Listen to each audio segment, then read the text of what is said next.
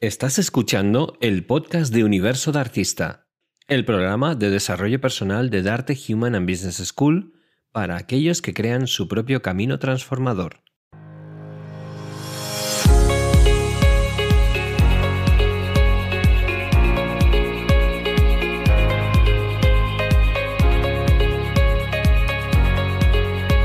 Muy buenos días, eh, ¿cómo estamos? Entramos en un nuevo episodio de nuestro programa maravilloso que se llama Universo de artista. Me encanta, estamos súper compenetrados, ¿eh? Ya. Sí, sí, sí. A ver, hombre, después de 24 programas ya Toma que ya, llevamos, ya, yo creo que ya, toca, yo, ¿no? Yo creo que ya toca encontrarse novia o novio, ¿no? Sí, sí, sí, ya. Empezar a pensar en sentar la cabeza, porque llevamos ya. Mm. Pues, la- pasado la veintena. Sí, sí, ya madurado. Y, ya, pues nos ponemos más serios. Mm. Bueno, no tanto. Bueno, no, No tanto, este no programa tiene no, por qué serio, ser. hombre. No, no, no, no, no, no. Bueno, bueno, pues oye, que ya entramos, estamos en pleno mes de julio, unos calores que hay por aquí. Estamos sobreviviendo al mes de julio, por lo menos por Madrid. Bueno, y por el resto de España, que está la cosa...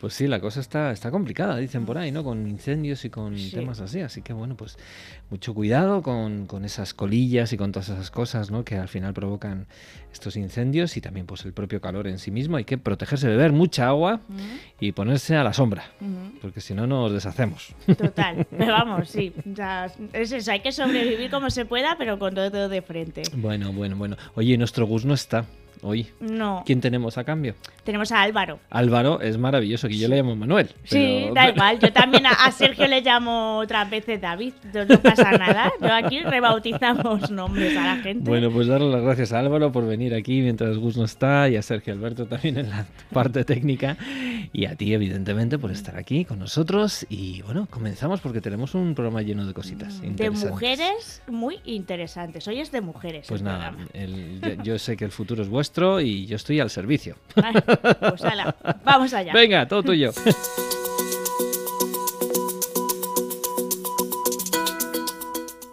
Pues arrancamos este número 24 del programa eh, con las noticias, como todos, todos los días que os traemos, las noticias que os interesan de desarrollo personal. Y se ha hablado hace un momento con Enrique de que este programa va a ser de mujeres, pues empiezo con una mujer. Vale, ¿Sabes quién es Norma Becerra?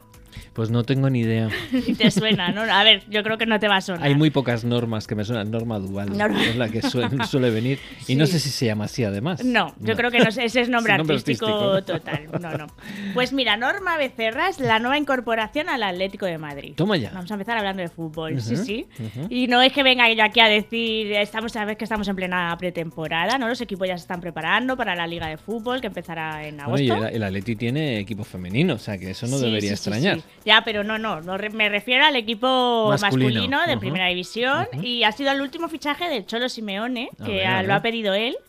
Y no es para jugar al fútbol, lógicamente, porque no se pueden mezclar, no hay equipo mixto. Sino que es la nueva coach del Atlético de Madrid y es que me he encontrado, pero toda la prensa deportiva se ha hecho eco de ello. O ¿Ah, sí? que pues dije, voy a traerlo aquí porque es interesante. Como Pues que, claro que sí, sí, sí. El mundo del coaching por fin entra en el Atlético de Madrid. Yo sé que tenemos a un amigo que se llama Diego, eh, Diego, el apellido ahora mismo no me viene, Mm. Diego Jiménez, y es el, el- ha estudiado también con nosotros y, y, bueno, pues él está, él estaba haciendo coaching en las categorías inferiores del Atleti. Eso sí lo sé. Ah, pues a lo mejor de ahí viene el germen. Fíjate. Bueno, podría ser, podría Mm. ser, ojalá. Un, sí, sí. un abrazo para Diego. Claro que A ver si un día le y- traemos Y bueno, parece que va a ser una tendencia. Si recuerdas en los primeros programas, entrevistamos a Juan Carlos Álvarez Campillo.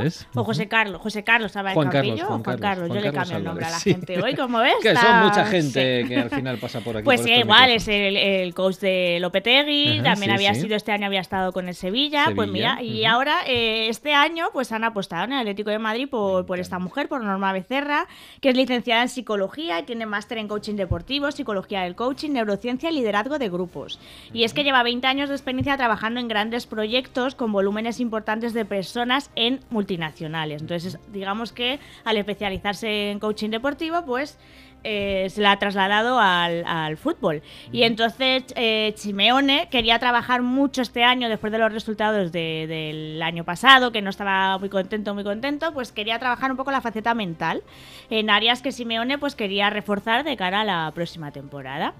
¿Y qué es lo que quiere trabajar o qué es lo que se va a trabajar en concreto? Pues se verá reflejado en varios aspectos, desde el control de las emociones, que por lo visto pueden mucho en el vestuario del Atlético de Madrid, que a ver... En, todos. en todos. Hasta la velocidad de reacción, la interpretación de jugadas y movimientos con otro nivel de análisis en velocidad. Te puedo decir que yo esta frase no la entiendo mucho, no sé qué va a hacer en, movimientos con otro nivel de análisis en velocidad, no sé.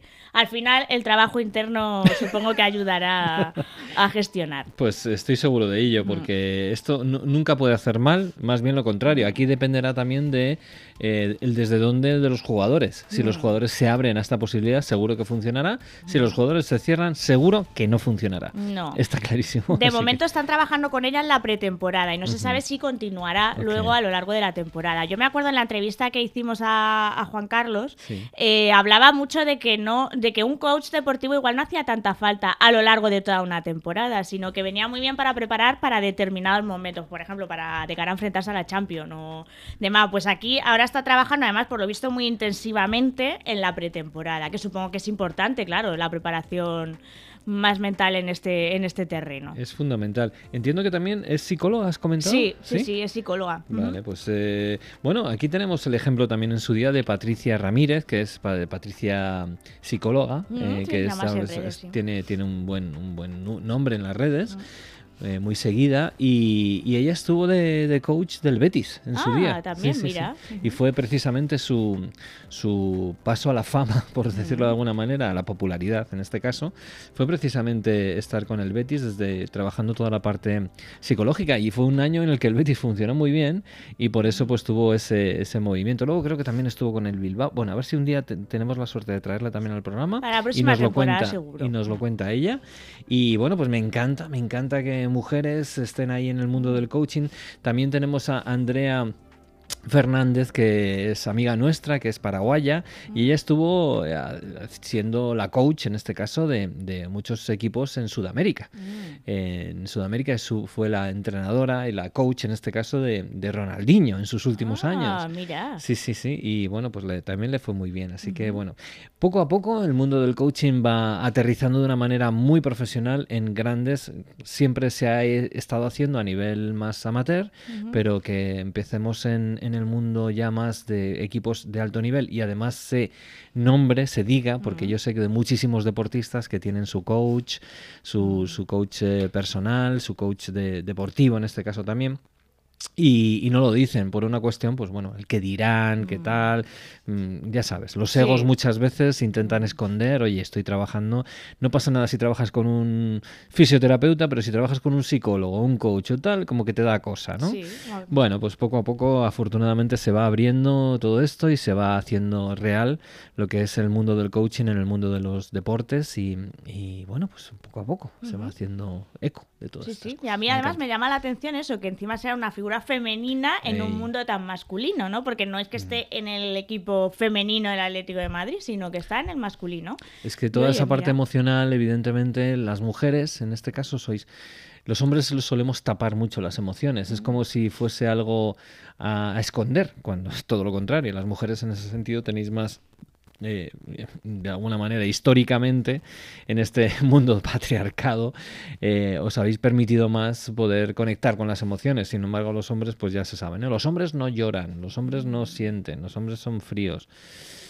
Y no es así, porque somos seres humanos igualmente, lo único que nos distingue, bueno, pues son algunas cosas fisiológicas, pero internamente deberíamos ser muy, muy similares y, además abrirnos a toda esa, porque es un tema muy cultural. Porque si fuese fisiológico, bueno, pues una parte fisiológica, evidentemente, que te, que te lleva a ciertas tendencias, pero, pero es que eh, hoy en día para ser deportista de élite tienes tu cabeza debe estar muy bien amueblada, tus emociones deben estar muy, muy bien amuebladas y están eh, enfrentados toda esta gente, todos los futbolistas, todos los deportistas de élite, a muchísima presión de mm. todo tipo. Y si no te has aprendido a gestionar, y, estas personas pues no tienen una, gestión, no, no, han, no, han, nacido con todo este conocimiento y esta inteligencia emocional. ¿no? Bueno, pues todo esto me parece una grandísima noticia. Pues vamos a cambiar, vamos a cambiar y te vengo a hablar ahora de una enfermedad. Fíjate. La enfermedad del ocio. La enfermedad del ocio. Mm. Esa es una nueva enfermedad, como bien dices, porque hasta ahora supuestamente era una virtud, ¿no? El ocio. Mm, No, El ocio la es algo enfermedad del ocio que por qué nos agobia el tiempo libre. Mm, Es una noticia que he visto en la voz de Galicia y dentro de la voz de Galicia en su sección La voz de, la salud. Y nada, pues esto viene a hablar, la enfermedad del ocio, a esto que fantaseamos muchas veces, de decir, "Jo, qué ganas tengo de tener tiempo libre, qué guay, voy a hacer tantas cosas, me voy a sentar a relajarme. Sí. Y mucha gente llega a ese momento y le entra el nerviosismo de, eh, no sab- de, me siento en el sofá y es como, ¿y ahora qué hago? Entonces, pues me pongo con el móvil, me pongo a ver una tele, me pongo tal, porque no quieres estar tú solo con tus propios pensamientos y Contigo mismo. Es Qué miedo, uno, uno mismo, uno solo con su propio mecanismo. Es la enfermedad del ocio. Y eh, es una noticia en la que han preguntado a diversas psicólogas y han dado las diversas razones o causas que pueden llevar a, a esto. Por un lado está la cultura de la productividad, que esto ya lo hemos hablado mil veces aquí. Lo de hacer, hacer, hacer. Estamos en una cultura en la que parece que si no haces nada, ese rato que te dedicas a ti es porque eres un vago. Entonces, eh, claro, esto nos lo han inculcado, nos lo hemos creído y claro, parece que, que- que como no paramos a lo largo del día, no aprendemos a estar con nosotros mismos. ¿Qué pasa cuando te toca ese ratito de estar contigo mismo? Pues que normalmente te asustas porque es como que... Ay, qué miedo, que no sé qué hacer. Que me estoy, es- me- te vienen juicios, te vienen valores, te viene todo a la cabeza y pues hay gente que eso le cuesta gestionarlo. Entonces te anestesias, como dices tú muchas veces, ves Netflix, ves lo que sea A ver qué me echan. pero todo lo que sea, pero nada de estar quieto, sentado en- el sofá tumbado, eso ya la gente no sabe hacerlo. O sea, es como muy ¿eh? complicado. Fíjate, hasta dónde tenemos ese nivel de, de automatismo y ese nivel de zombificación que yo digo, que cuando dejamos eh, de ser zombies, dejamos de estar haciendo, haciendo, haciendo, como bien dices, nos ponemos nerviosos. Mm. Cuando es lo más grato que hay, es decir, escuchar tus propios pensamientos, observarte, sentir, mirar mm, con tus ojos cosas que hasta ahora no te has dado cuenta que están a tu alrededor, eh, pensar, observar, es decir, hay cientos, o sea, hay un mundo interior, el mundo interior de las personas es brutal. Y, y- y- y en ese sentido yo lo que diría es, ten curiosidad, por lo menos curiosidad, ¿no? Por lo que hay ahí dentro.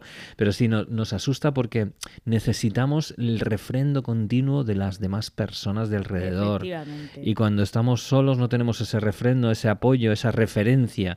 Bueno, pues ¿y por qué no la referencia podemos ser nosotros mismos? Mm, porque da miedo, porque no nos- porque es Porque verdad que no lo hacemos normalmente, claro. claro. Otra de las causas que han encontrado es eh, que existe lo que se llama la mente emo, ¿no? Que eso sí que lo hemos visto algunas veces en mindfulness. Se Sí. habla de que la mente, o sea, vienen pensamientos todo el rato.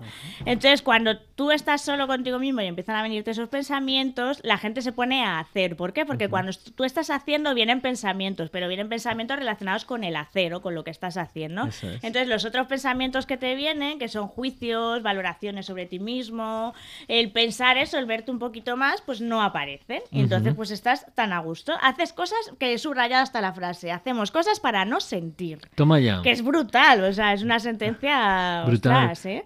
Y entonces al final dicen que esto no deja de ser como una cojera, digamos, que te pones a hacer cositas para no pensar en ti o, o sentir lo que tienes que sentir Ajá. y al final estás tapando algo que a la larga es como una cojera. Si tú porque te duele el tobillo, te acabará doliendo la rodilla, la cadera y en este caso lo que estás es sobreestimulándote, o sea, tienes a tus neuronas todo el día ahí a marcha forzada ya tu cuerpo Claro. y te acabará pasando factura porque todo el mundo necesita descansar un poco. Ahí está el tema. Y además, que fíjate, eh, y, y- y a colación de lo que estás diciendo, hay muchas personas que practican la meditación y enci- encima retiros donde se, se están durante 10 horas mirando a la pared sin hacer absolutamente nada. Imagínate que a nosotros, eh, que estamos en el mundo del desarrollo personal, eso nos genera como, wow, 10 horas seguidas, qué difícil.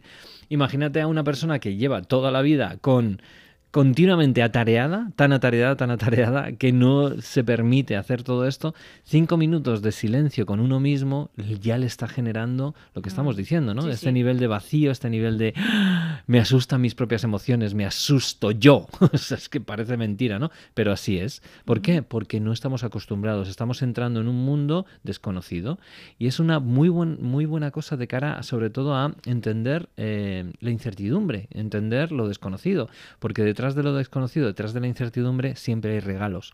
Si sabemos eh, en- entrar o acercarnos a esto con un desde dónde de curiosidad, que es lo que tienen los niños, si te das cuenta, ¿no? Sí. Los niños no tienen por qué conocer y saber todo para empezar a explorarlo, ¿no?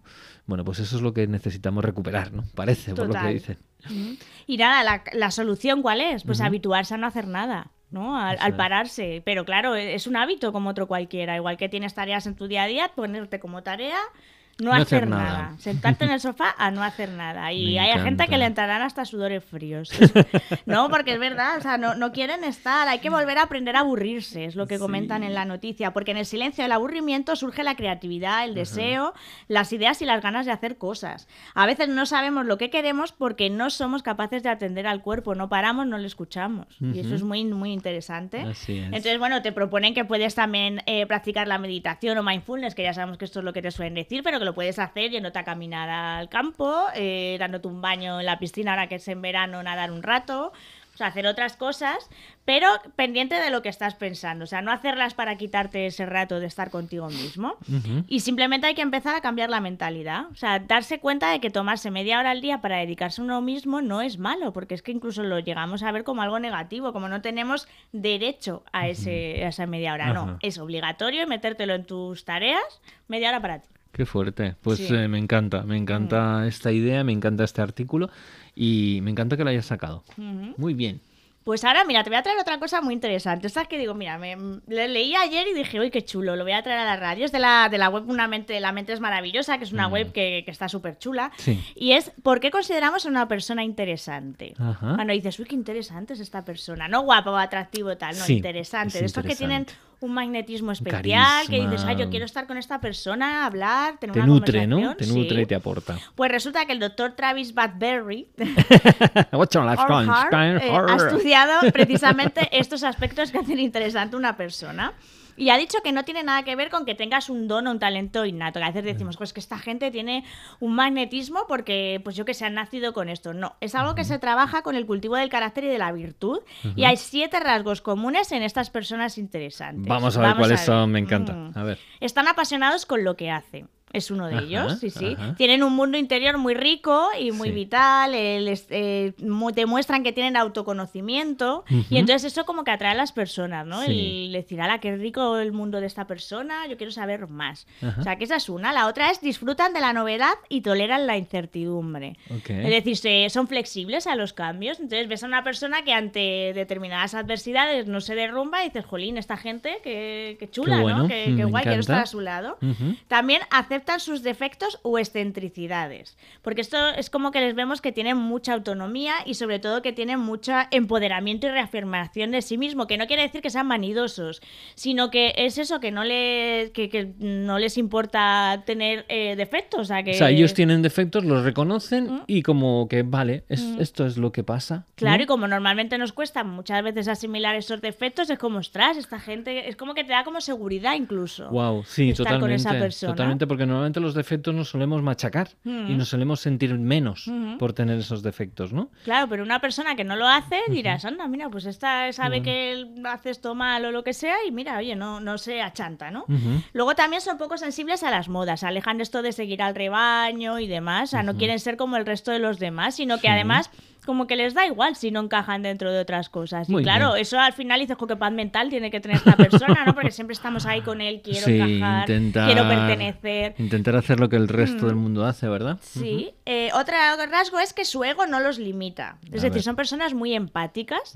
Y entonces, claro, tú, eh, al ser muy empática, normalmente la gente se siente muy a gusto con ellos. Ellos son Sí. más de dar o de ofrecerse que de, de estar con de, de ser ellos mismos lo superior y lo más Los importante. protagonistas, ¿no? De todo. Entonces, claro, eso genera una situación de, de bienestar con las personas con las que están, porque les aportan eso como seguridad.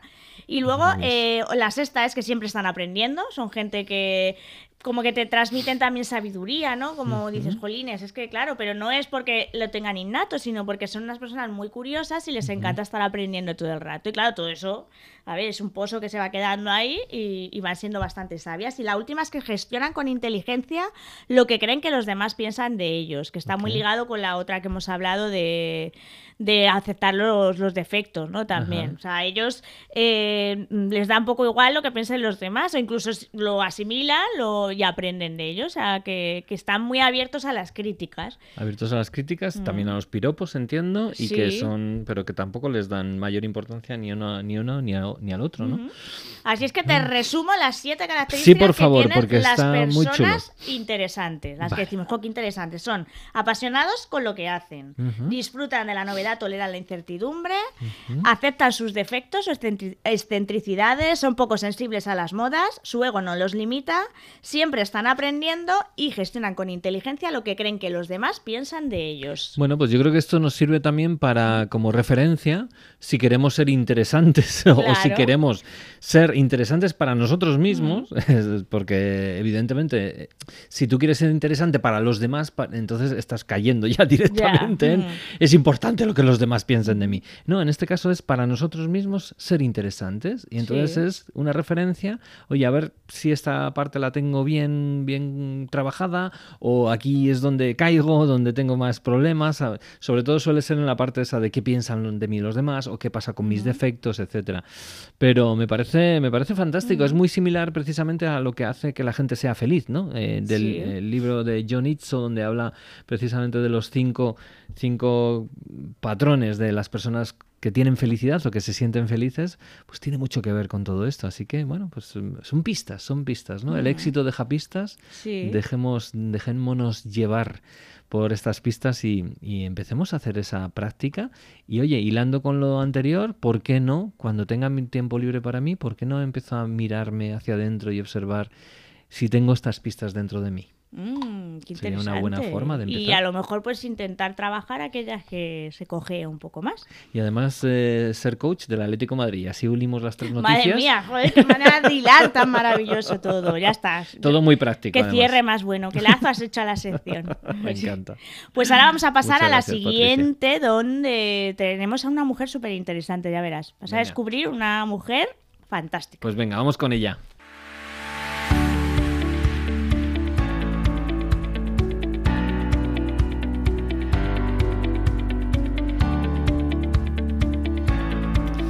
Bueno, pues entramos ya con esta persona tan maravillosa que nos decías que teníamos aquí preparada en Universidad de Coaching. Cuéntanos qué tenemos para hoy. Pues mira, vamos a, dar los buenos días y te voy a presentar primero María Amelia. Es María Amelia Guzmán Martínez Valls. Eh, actualmente es directora del área de trabajo e inmigración en Murcia como delegada del gobierno.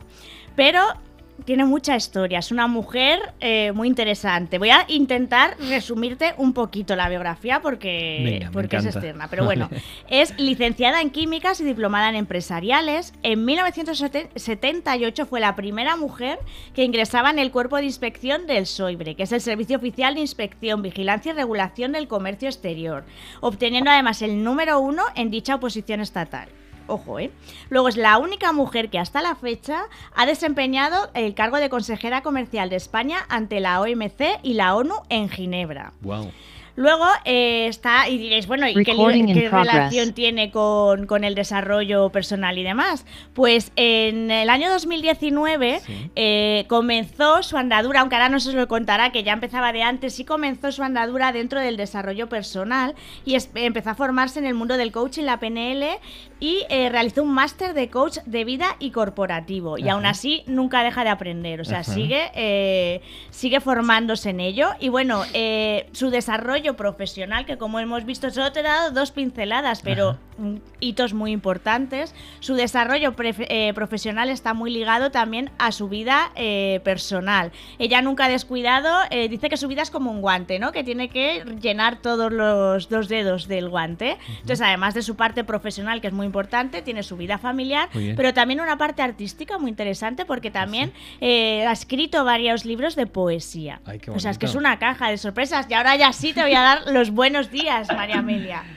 Bueno, buenos días, qué ilusión, qué ilusión, Patricia. Voy a hacer un comentario por incluirme en mi condición de doctora ingeniera química, porque las mujeres tenemos que participar ¿eh? en, las, titulaciones STEM, estamos aquí luchando para animar a la gente y hay que, hay que postularse como referente. Qué bueno, es, es, como, Muchísimas gracias. ¿eh? Eres como Leonardo da Vinci de nuestros tiempos, haces un poco de todo. Sí, es, es bárbaro, es genial. Enhorabuena, enhorabuena. ¿Y cómo ha sido, cómo es, claro, o sea, ahora hablamos mucho de esto, de romper techos de cristal y ahora digamos que está un poquito más fácil en el terreno femenino, pero ¿cómo ha sido tu papel femenino en estos puestos tan masculinos? ¿Cómo, cómo ha sido tu, tu evolución personal adaptándose, adaptándote a ese, a ese mercado masculino, por así decirlo? Bueno, yo, creo que estaba curtida, porque yo soy hija única entre siete. Tengo seis hermanos varones y eso imprime carácter, ¿eh? no me extraña. eso imprime carácter. Además, nada de la mimadita y tal. Yo era la mayor, le llevo ocho años al sexto, hermano. O sea, imagínate qué ritmo. El once al séptimo, le comento a mi madre, Oye, un poquito más entre Ricardo y Pablo, son el sexto y el séptimo. Es que hubo un problemilla ahí en medio que no llegó a nada. O sea, que ni siquiera esa, esa pequeña. Bueno, mm, mi madre eh, ya trabajaba, era catedrático de filosofía, mi abuela era maestra, mi bisabuela ya en el siglo XIX ya trabajaba. Quiero decir, que vengo de una estirpe que realmente las mujeres han tenido un, no digo trabajar porque trabajar trabajan más las que están dentro que las que están fuera o las que están muy fuera o por lo menos igual, pero bueno, que han tenido un papel relevante de puertas afuera del hogar, o sea que en ese sentido y luego, mm, si has leído, me ha dado la sensación de que has leído esa pequeña historia que me hicieron en el del proyecto de cual. Y pues eso, siendo un poco río, ¿no? Río, o sea, un poco, un poco sobre la marcha en el buen sentido. O sea, hay que ser río, no hay que ir eh, dando cosas contra el aguijón, sino buscando un poco ¿eh? el hueco, buscando el hueco y, nutriéndose de todos los ribazos, claro. O sea, yendo por la vida más que buscando, encontrando. o sea, estar atento para encontrar lo que se te ponga delante, no que se te pase. Yo creo que esa es un poco la clave. Eh, a mí me, la verdad es que sí me han llamado a veces, yo creo que con la había esa intención de que me metiera con los hombres, pero es que realmente no he tenido problema. Me he sido bien aceptada.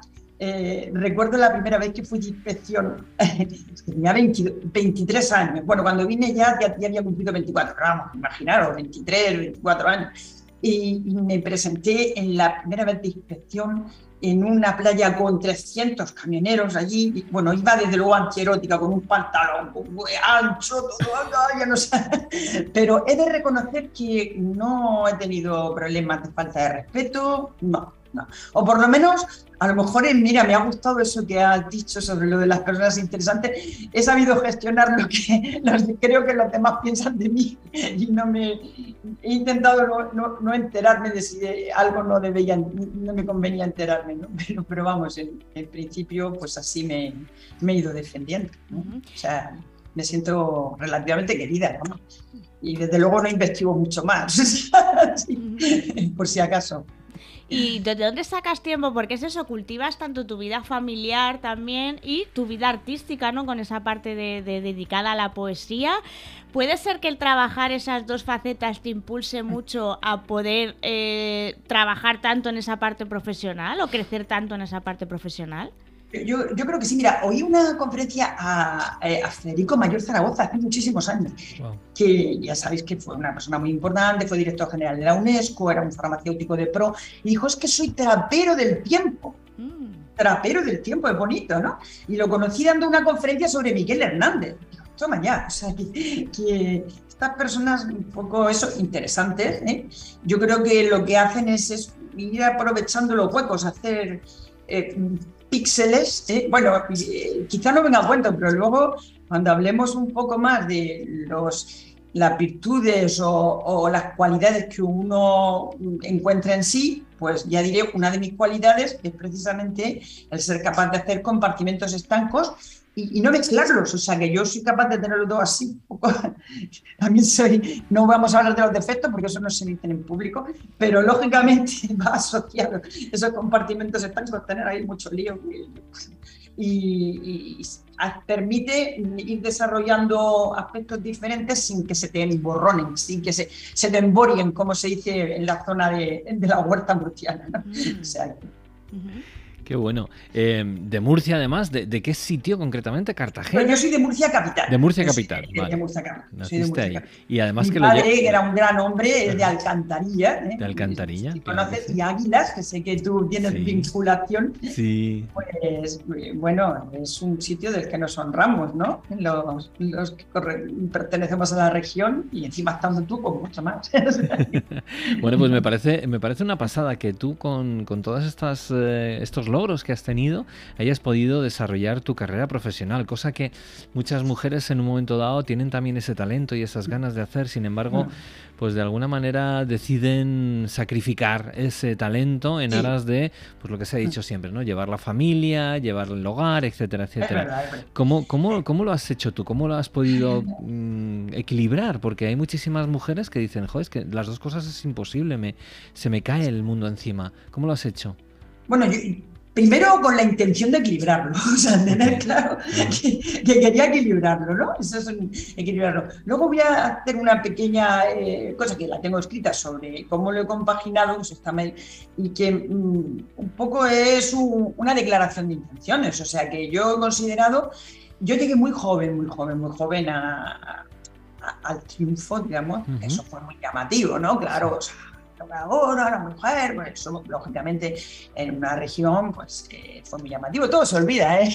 ahora ya no Pero entonces, bueno, pues me conocía, mis compañeros iban a Madrid continuamente, era eh, como decía un compañero mío, dice, hombre, está bien que seas budista, pero que también te mandes para que seas experta en injertos, compañero. Y es verdad, o sea, que es como una bola, ¿no?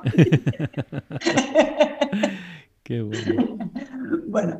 Eh, pues yo creo que haciendo camino al andar, que decía Machado, o sea, he ido poco a poco, lo he ido manteniendo y luego mm, creo que en esa historia que, te comento, me lo, yo cuando terminé, eh, la oposición, tenía 22, 23, por supuesto estaba soltera y tal, y me hicieron algunas ofertas muy, muy suculentas, muy, muy atractivas, muy atractivas. Pero yo tenía claro que no mm, quería engordar el dedo, el dedo, el que fuera, ni siquiera el profesional, sino que quería, mm, digamos, cubrir todas las facetas de mi vida. Entonces dije, no, voy a hacerlo así, voy a ir haciendo, haciéndome buena, haciéndome excelente en aquello que he empezado, pero también completando otras, otras facetas, entre otras la, la, familiar, que para mí era muy importante. Yo soy una madre vocacional. O sea, no sé si una, una esposa vocacional, pero de luego una madre vocacional. Lo tenía clarísimo. O sea, que digamos que eh, es real que has empezado a estudiar eh, coaching, a formarte más eh, y desarrollo personal en general a partir del 2019, pero realmente internamente siempre has tenido, ¿no? Ese gusto por el desarrollo personal. Sí, mi padre, lógicamente, me, quería mucho, aunque me machacaba mucho con lo de los talentos. Eso no se debe hacer, porque todas las mañanas, uno es responsable de los talentos, cada te van a pedir de acuerdo. No, no, ¿eh? pobrecillo, es que es un machaca. Pensaba como pensaba, ¿no? Cada uno en su... no, muy bien, mi padre no tiene pero, o sea, era la bondad personificada. Sí. Pero, mm, ¿qué se me ha ido? Ah, sí, cuando terminé, cuando hice la hay dos oposiciones, la de física y química también, de profesora. Lo que pasa es que esa pobrecita se queda un poco en segundo lugar porque era lo que hacía los compañeros, ¿eh? la mayoría se presentaban a esa y yo pues bueno, la firmé y ya que la tenía firmada, pues me presenté, pero realmente, pues fueron esas circunstancias. Siempre me he marcado más en el otro, pero no reniego, por supuesto, de esa parte docente de secundaria que también es muy, muy agradable, muy bonita y me ha traído eh, muchas experiencias también interesantes. Pero espérate que se me ha ido. Ah, le estaba diciendo que cuando ya lo había hecho eso, pensé, ay, me encantaría, me encantaría hacer psicología. Y dice mi madre, ¿qué hija mía, disfruta. y estábamos, eso lo decía yo, ya digo que estaba en plena furia de estar eh, haciendo posiciones, dando clases, compatibilizando las dos cosas, porque como era doble funcionaria, pero entonces no existía la ley de incompatibilidades, pero se sabía que iba a salir. Y entonces a mí me interesaba pues que me echaran, entre comillas, pues para tener el derecho de poder volver en cualquier momento, no pedir una excedencia voluntaria, con lo cual iba como un poco loca. y me lo planteé en aquel momento. Luego ya se dejó pues, por circunstancias, porque dado que mi puesto era muy dirigido a los temas económicos, pues luego opté por hacer económicas, o sea que, era más, más próximo. Pero ahora con motivo del... Dos, no fue en el 2019 realmente, fue en el 2020. Ah. Fue, fue cuando la pandemia nos, nos, nos forzó a tomar caminos propios, ¿no?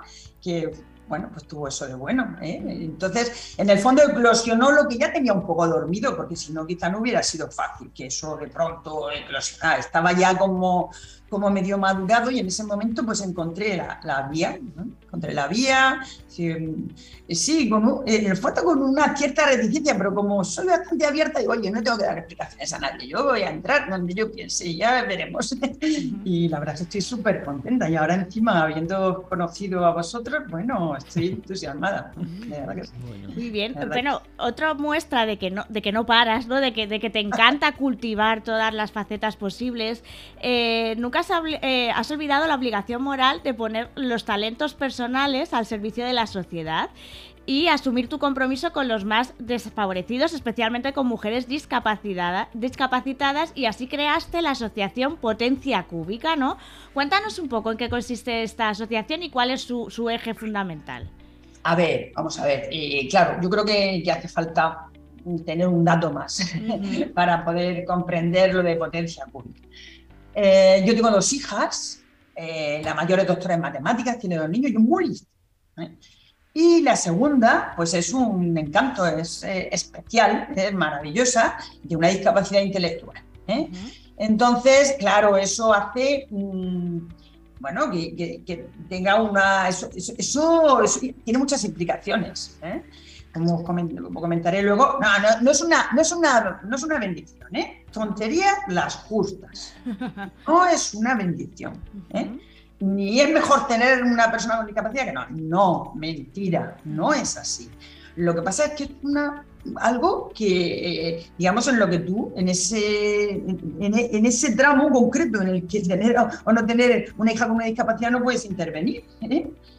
Como mucho, yo era entonces la coordinadora nacional de metodología analítica. Si yo lograra demostrar que esa discapacidad viene de esa mm, función profesional, bueno, pues sería un beneficio para ella. Es lo más que puedo hacer, pero más no puedo intervenir. Es un hecho y está. Entonces, justo cuando yo eh, volví de ser consejera en Ginebra, porque yo he sido los últimos cinco años consejera también en Brasil. ¿eh? Mm. Entonces, cuando volví de ser consejera en Ginebra, que tenía 45 años, y ahora me da como risa, ¿no? Porque yo ya pensaba que ya había terminado mi vida profesional, ¿no? Y entonces, eh, pues ahora ya me tenía que dedicar a otra cosa porque ya mi vida profesional más o menos había llegado al tope y ya no tenía y entonces creé la Asociación Potencia Pública, que va a cumplir 20 años. Lo que pasa es que, o sea, la, la creé, hice un primer intento en el 2001 y luego el Día de la Virgen del Carmen del 2002 la creé oficialmente. Y lo que pasa es que, bueno, queda un poco dormida porque, lógicamente, mi vida profesional ha sido efectivamente bastante activa y, bueno, no, o sea, no, no. Y, y lo que pasa es que lo lo que, lo que existe de alguna manera se vuelve a reencontrar y se puede reactivar. Lo que no se crea es lo que no se reactiva. O sea que entonces no hay que ser tan, eh, eh, digamos, tan calculador. Ah, como no lo puedes atender, no la tengo. No, no, no, yo la, la tengo porque tengo esa mm, vocación de tenerla. ¿eh? Y la intento mantener lo mejor que pueda, pues, medio dormida, pero está. Y en el momento que procede, pues es el en el que la reactivo. No te quiero yo, es que soy, hablo mucho. no, eh, intentaré, intentaré que sea la que mandes. Luego te quería contar lo del Cronos y Kairos, que ah, tenía en cuenta. No, Sí, sí. No, eh, habíamos hablado precisamente de, esta asociación de potencia cúbica porque digamos que uno el lema, ¿no? Central o uno de los lemas es sobreponerse a la vulnerabilidad potenciando las cualidades de estas personas. Mm. Y habíamos hablado de que como estamos en, en la sección de Universidad de Coaching, pues nos dieras, ¿no? Nos dieras unas pautas sobre cómo podemos sobreponernos a la vulnerabilidad potenciando las cualidades. Entonces, vale, mire, yo, yo, eso, yo eso me lo he escrito, lo digo porque no voy a, disimular, porque si no es un rollo. Me lo he escrito y lo voy a leer rápidamente, ¿eh? de la manera más proactiva, porque a mí, a mí me gusta, yo he dado mucha charla, lógicamente, y me gusta bastante leer, porque es que te permite unas licencias que no te permite el lenguaje estrictamente coloquial puedes hablar con, como con más exactitud y encima no se te va, no se te va el tiempo, se te va, puedes concretar, concretar más, ¿vale? Entonces, si quieres, yo lo que me he hecho una cosita muy breve, lógicamente, muy breve para no pasar si creo que no me pasaré. Entonces, sobreponerse a la vulnerabilidad potenciando cualidades, una experiencia personal. Entonces, bueno, dado que estoy en el segundo terceto de mi vida, como ya os explicaré cuando proceda, ya que la vida tiene estructura de soneto con esto, O sea, que tengo entre 66 y los, tengo entre los 66 y los 83 años, siento de forma intensa que debo hacer contribuciones de valor a la sociedad, compartiendo conocimientos y sobre todo experiencias propias, por si alguien quiere oírlas y sobre todo escucharlas, y al hacerlo les son útiles. Y si no lo son, como decía mi amigo colombiano Fran Lázaro, pues las puede mandar a la caneca directamente. ¿eh? por su cuenta, es que se queden para ver si otro lo utiliza. En este sentido, voy a seleccionar una de mis circunstancias vitales que inevitablemente me marcó, me marca y me seguirá marcando, pero que en principio he sido capaz de convertir en una oportunidad para mi familia, para la sociedad y para mí mismo. ¿eh? Y esta es. El 28 de mayo de 1984 eh, nació mi segunda hija y poco a poco he ido asumiendo que su discapacidad es un contratiempo, pero no una maldición. De hecho, ha sido un revulsivo para potenciar las cualidades tanto de ella como de los que estamos en su entorno y contribuir a que nuestro mundo pueda ser paulatinamente mejor. No he optado por superar la situación, entre comillas, no, sino por convivir con ella. Sería como un juego, un juego de palabras, ¿no? La superación se basa en la no superación. Esto, hombre, viene de mi, de mi de formación profesional. Solo es para buscar la analogía con la efectiva práctica agronómica que se llama del no cultivo. ¿eh? O hacer un guiño al no cumpleaños de Alicia en el País de las Maravillas. Es algo parecido a lo que en el ámbito del aprovechamiento de recursos hídricos, muy importante en el desarrollo humano, se enseña a los pueblos con déficit de agua. Más que luchar contra la sequía, hay que aprender a convivir con la aridez. Entonces, el nacer o el que te nazca un ser querido con una discapacidad es un hecho negativo, a priori negativo. O sea, es que estas tonterías, o sea, negativo sin contemplaciones. Es un problema que no tendría si todo hubiera ido bien. ¿eh? Nunca me agradaron las palabras de consuelo que se basan en negar la evidencia. Positivar es un hecho, eh, un hecho negativo, es un proceso y como tal requiere tiempo. Yo he pasado por ello y cubrí las etapas del duelo, pues negación, ira, negociación, aceptación, posiblemente sin ser consciente. Pero por eso ahora comprendo lo que se siente en cada fase y puedo dar testimonio de que con optimismo se recorre antes el camino. Yo soy admiradora de Rabindranath Tagore, lo cito en todos los libros, y de su filosofía. Si lloras por haber perdido el sol, las lágrimas no te dejarán ver las estrellas. Aunque yo sería más indulgente, ¿eh? porque llorar es lógico y sano. Eso sí, en cuanto se pueda, cada persona tiene su propio ritmo, por supuesto. Hay que construir otra casa, quizás sobre los cimientos de, la que ya teníamos e incluso mejorarla. Entonces, he identificado las claves de cómo he afrontado la discapacidad de mi hija y la verdad es que para ello he tomado cierta distancia y me he apoyado en una opinión externa. ¿eh? Y me decía un determinado amigo, que yo tengo en la cabeza quién es, ¿sabes, María Amelia? Me quedé sorprendida cuando me presentaste a Carmen Paula, con naturalidad y sin atisbo de conmiseración. Te conocía como mujer de éxito a la, que a la que todo le sale de perlas y nunca hubiera supuesto que tenías problemas graves. Creo que ella, mi hija, ha crecido enormemente como persona al acompañarte en, muchísimos, en muchísimas de tus actividades. Y es verdad, es verdad. Eh, yo he llevado a mi hija como una joya que, que también adorna y, ¿cuál es el problema? Eh, a todos los eventos a los que, hombre, razonablemente sin extravagancia se podía. ¿eh? O sea, que todo dentro de un orden. Y quizá ahí está el núcleo, quizá ahí está el núcleo. Yo procuro cuidarla conmigo, reforzar sus habilidades sociales, que son las mejores suyas, ¿eh? y reservarle medios económicos para que me sobreviva. Pero evito responsabilizarla implícitamente de mis posibles frustraciones al darle una dedicación exclusiva. No, no le doy una dedicación exclusiva. De esta forma he conseguido desarrollar una carrera profesional plena sin hacer dejación de mi condición.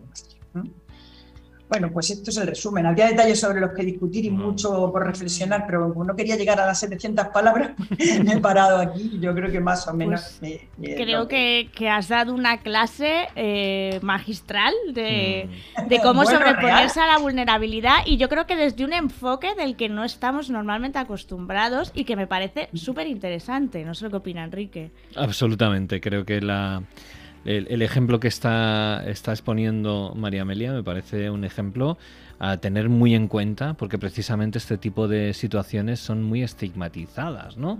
Y, y de alguna manera creo que es, es muy maduro a la postura de, de María Amelia con respecto a, su hija, porque, porque creo que además eh, eso también le va a ayudar a, su propia hija a no sentirse víctima ni diferente. Evidentemente cada uno somos diferentes y cada uno tenemos nuestras cosas buenas y malas, pero ella tiene sus capacidades, sus posibilidades y el que María Amelia pues también le, le, esté, esté, comentando todas estas habilidades que también esa, ella puede desarrollar, Oye, me parece maravilloso. Y, bueno, y, tampoco mm, dulcificar cosas de una manera artificial, sino, oye, mira, pues hemos, nos, ha, nos ha tocado estas cartas a jugar, vamos a jugar de la mejor manera posible. Vamos a jugar con inteligencia, con normalidad.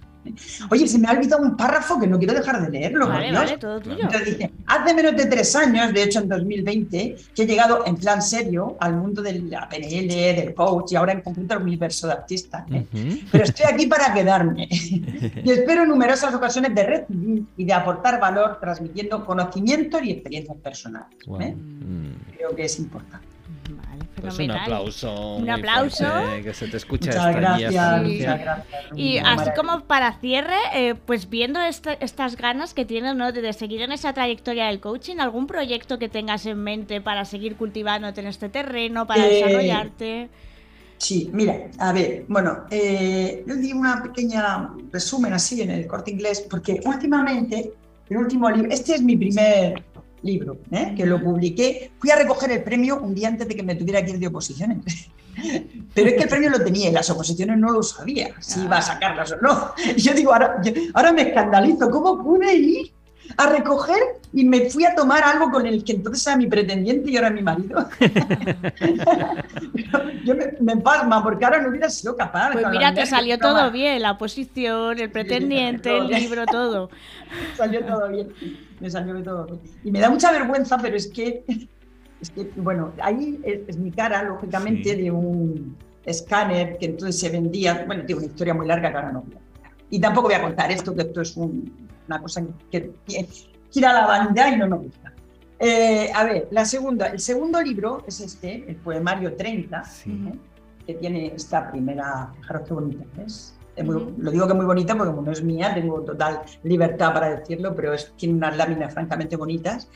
El poemario 30 lo escribí hace ya siete años, pero lo he puesto en siete años porque estaba dedicado a mi hija Carmen Paula cuando cumplió 30. En que yo me sentía como muy culpable de que yo a los 30 años era pues una diosa, ¿no? Eh, tenía todo, todo ese. Y ella a los 30 años, pues qué, pues casi nada, ¿no? Y entonces, bueno, es, un poemario intenso que tiene 30 poemas en el que un poco le enseño, eh, si queréis, voy a leer nada más que el, el poema 6, si hay tiempo, porque dice,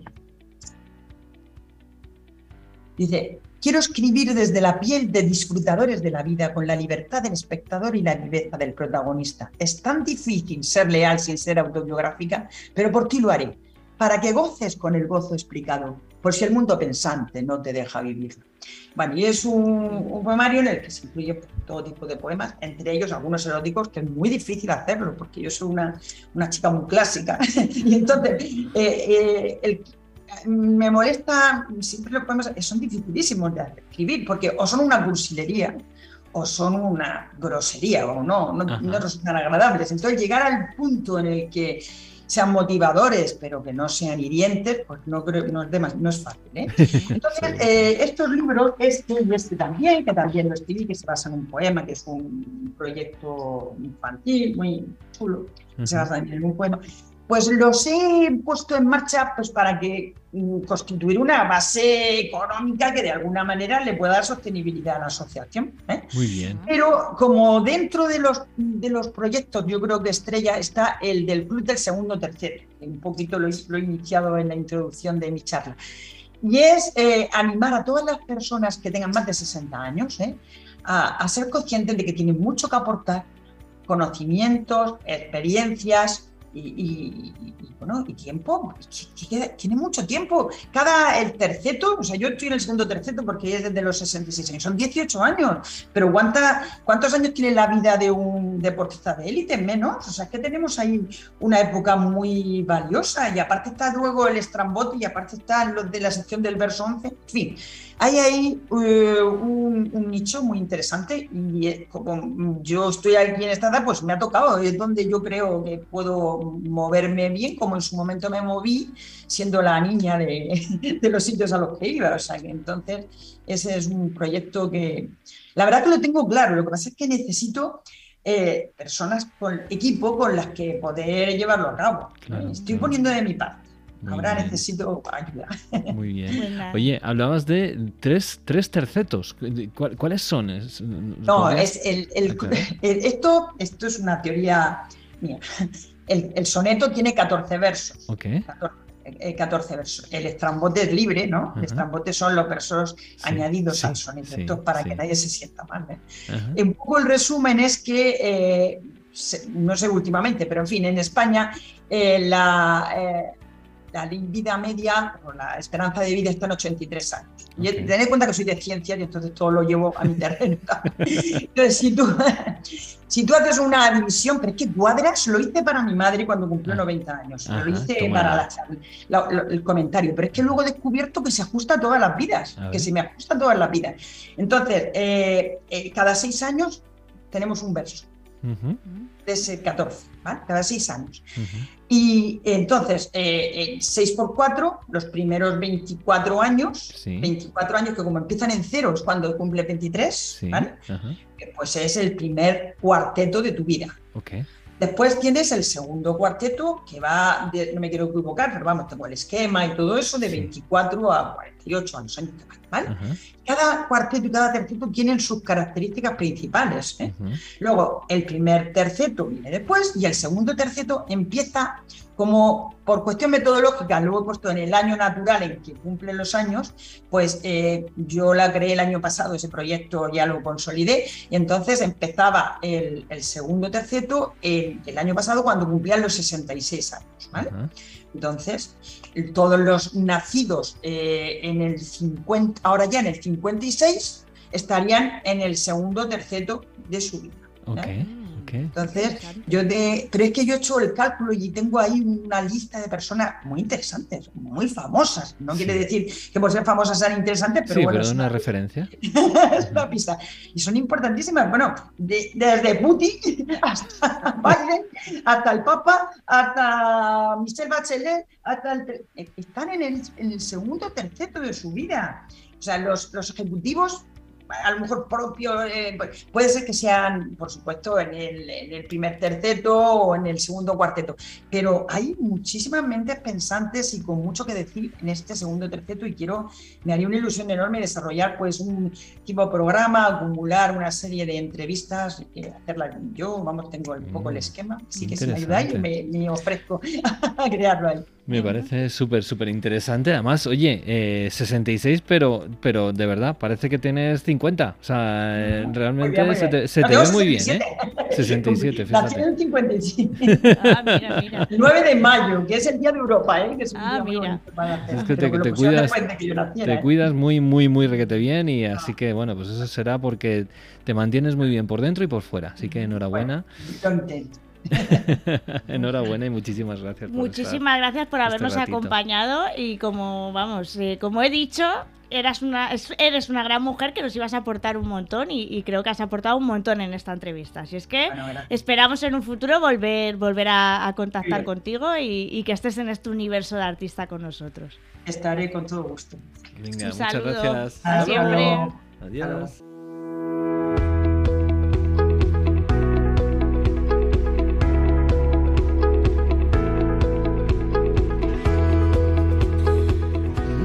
Bueno, bueno, pues oye, mm, menuda entrevista más bonita hemos tenido con María Amelia y además eh, todo lo que hay detrás ¿no? de esa fundación que tiene y, sobre todo la...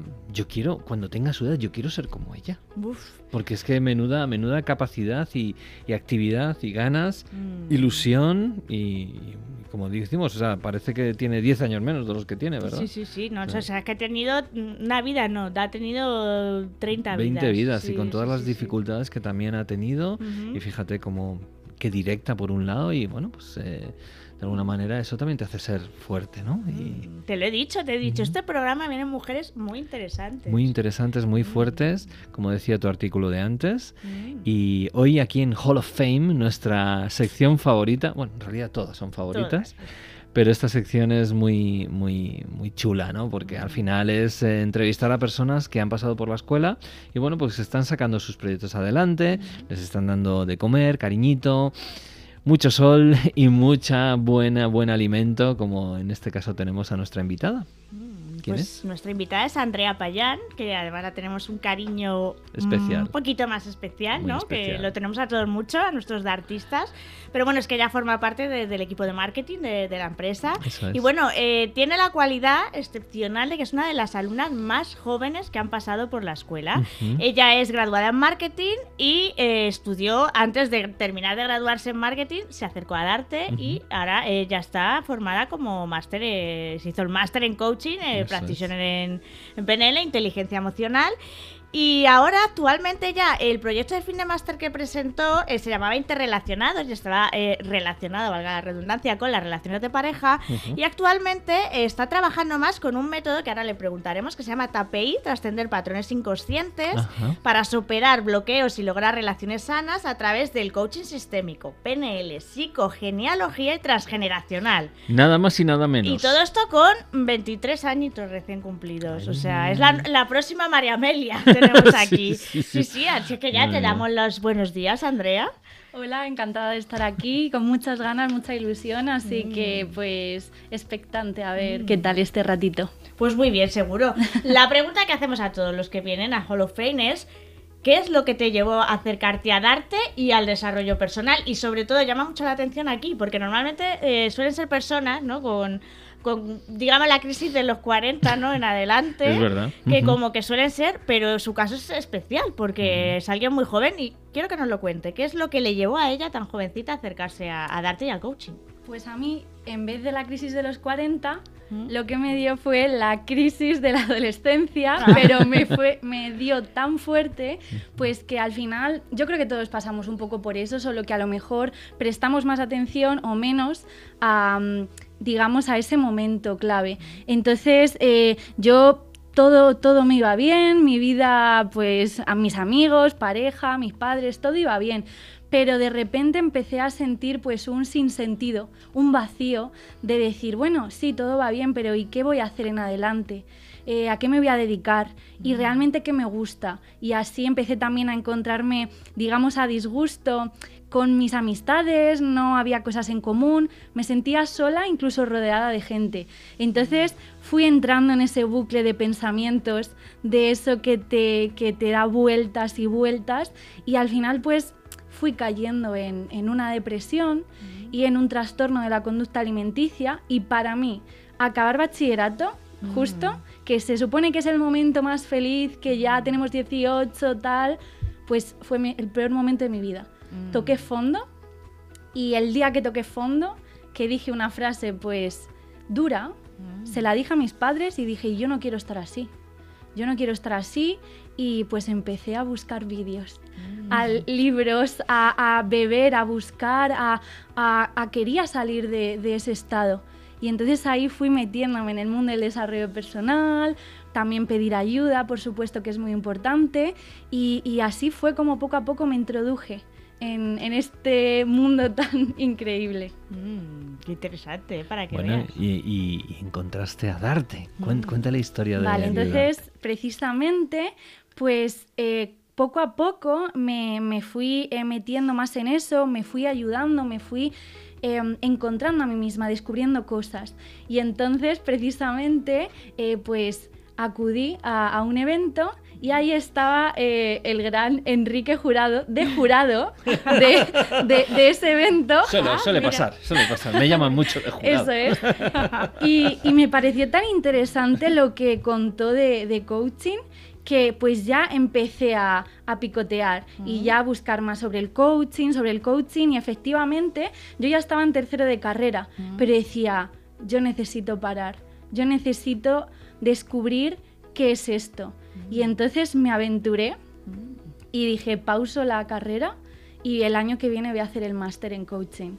Y entonces me decidí, lo hice y diría que ha sido el punto de inflexión más importante en mi vida y la decisión más importante y la mejor. Porque para mí ha sido un punto de inflexión personal y profesional y de verdad que, bueno, o sea, la persona que entró y la que salió son dos, distintas en todos los aspectos. Entonces, siempre que lo cuento, pues me, me brillan los ojos, siempre es como una ilusión de, de verdad, lo siento tan, tan fuerte. Entonces, eso sería así un poquito el, el resumen. No, no, pues resumen maravilloso, ¿no? Porque queda además muy, muy claro. Y es eso, ese bagaje de alguien tan joven. Eh, a mí me, me, llama la atención que normalmente es una época de, de mucha confusión, ¿no? Que la tuviste. Pero la claridad con la que ahora ya eh, lo ves, ¿no? Porque tú ya te ves dedicada profesionalmente al coaching. Totalmente. Y también a otras áreas que me que me encantan y me apasionan, como es el marketing y las ventas. Ah. Pero sin duda el, poder eh, crear mi proyecto como coach profesional, poder ayudar a otras personas y también en los otros áreas a los que me dedico, incorporar y, llevar a la práctica todas esas habilidades que gané durante el máster, pues es como eh, todas las piezas encajan, ¿no? Siempre lo digo, que es como un puzzle que hay veces que, en ese preciso momento em, no, no sabemos qué, es lo que puede llegar a suceder, pero cuando echas la vista atrás es como todo es perfecto, todo encaja mm. y, ha sido como un camino porque tu proyecto, es el, inicial, el, además yo tuve la suerte de poder verte la presentación del proyecto de Finemaster, era, además llamaba también la atención el hecho de que fuera sobre las relaciones, que claro, eh, normalmente tienes que, digamos, tener, se piensa que pues alguien a lo mejor con 50 años que tiene más bagaje en relaciones personales, pues eh, claro, era, llamaba más la atención, pero ahora no te has desvinculado de esto, pero digamos que has eh, lo has transformado, ¿no? Y está en lo que hemos hablado del TPI. Cuéntanos, ¿qué es esto? Pues, o sea, al final yo también me quise dedicar un poco al tema de las relaciones porque desde pequeñita, pues yo ya he, yo ya relaciones, o sea, quiero ah, decir, desde los 12 años ya pues tuve mi primer novio y mm. luego otro y otro y siempre he sido de relaciones, pero precisamente pues por esa falta de autoestima, por esas heridas emocionales y ciertos patrones que incluso de nuestros padres, de nuestra familia, todo esto eh, hizo que, tuviera relaciones eh, yo misma pues con dependencia emocional o que no estaba yo del todo a gusto. Entonces, eh, cuando entré en el mundo del desarrollo personal, pues yo también quería mejorar en este aspecto. Entonces empecé a investigar, a leer esto, lo otro. Y precisamente pues cuando entré en el máster yo sabía que quería dedicarme a eso. Porque además desde siempre pues todas mis amistades, incluso gente que, conozco en un sitio, no sé por pues siempre sale el tema de las relaciones. Porque es que mm. nuestra vida se basa en relaciones. sí, sí, además Entonces, somos muy sociales y sí, sí. Eso es, somos seres sociales pero no nos han enseñado a relacionarnos. Mm. Entonces de ahí esa necesidad que, que vi importante. Entonces, por eso llamé a mi proyecto Interrelacionados, porque todos eh, nos estamos relacionando, incluso interactuamos con los elementos de, nuestro entorno, de nuestra vida.